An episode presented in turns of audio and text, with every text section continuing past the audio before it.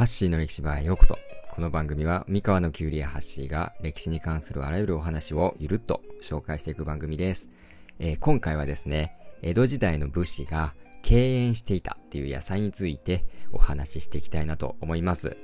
えー、江戸時代の武士の間ではですね、恐れ多いということで敬遠されていた野菜があったんです。これ何だと思いますか？ヒントは緑色でみずみずしい野菜です。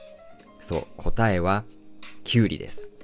まあ、キュウリの切り口がですね、まあ、どうやら、まあ、徳川家の三つ葉葵の家紋に似ているっていうことから、江戸時代の武士たちは、まあ、恐れ多いということで、まあ、キュウリを切ったり食べなかったそうです。で、他にもですね、武士以外の一般の人たちからも、まあ、キュウリは、まあ、苦いだけの美味しくない野菜っていうことで、あまり、まあ、あまり人気がなかったみたいですね。まあこれはちょっとキュウリ農家からするとちょっと複雑な心境なんですけど、まあ確かにですね、この家紋と、まあよく見ると、この葵の家紋に似てるような気はするんですよね。まあそんな人気のなかったキュウリなんですが、一躍人気者になる出来事がありました。ある時ですね、この江戸の人々の間にですね、初物ブームっていうのが起こったんですよ。まあ、これは何かというと、初物を食べると75日長生きできるよっていうもので、江戸の人たちはですね、初物にわざわざ高いお金を払って競うように食べるようになりました。で、これに、まあ、農家たちも便乗してですね、初物のために早出しの栽培を競って行うようになったんです。まあ、するとですね、この初物ブームっていうのがどんどんエスカレートしていって、え幕府が出荷する日を取り締まる事態まで発展していったんですね。で、実際にこの五代将軍の徳川綱吉がですね、野菜の早摘み取り禁止日っていうのを出すぐらいまでエスカレートしてしまったみたいです。で、その禁止令からですね、除外された野菜がキュウリだったんですよ。まあ、やっぱりこれ人気がなかったからなんですかね。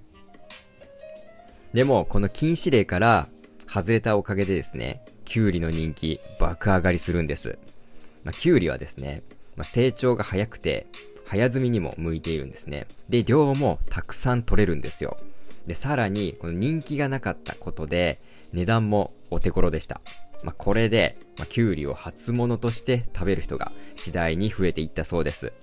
で、このキュウリを食べる人が増えていったことをきっかけにですね、キュウリに塩やお酢を使って美味しく食べる工夫をする人たちが出てきました。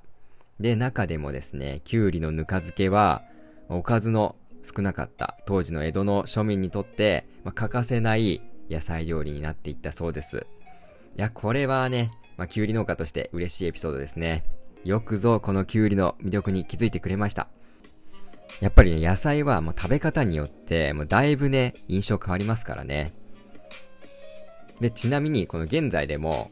このキュウリを食べないっていう風習がですね、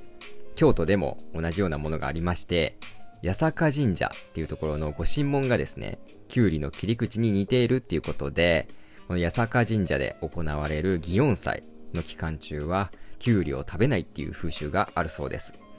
いや、まさか、キュウリにね、このような、まあ、歴史に関係することがあるとは意外でしたね。まあ、こういった野菜の歴史も、えー、なかなか学ぶと面白いものですね。またこういったことも発信していけたらなと思います。はい。というわけで、今日はですね、えー、なんだっけ。今日はですね、江戸時代の武士が恐れ多いと敬遠していた野菜とはというテーマでお送りさせていただきました。最後まで聞いていただきありがとうございました。あ、ちなみに、あの、サムネイルの方に、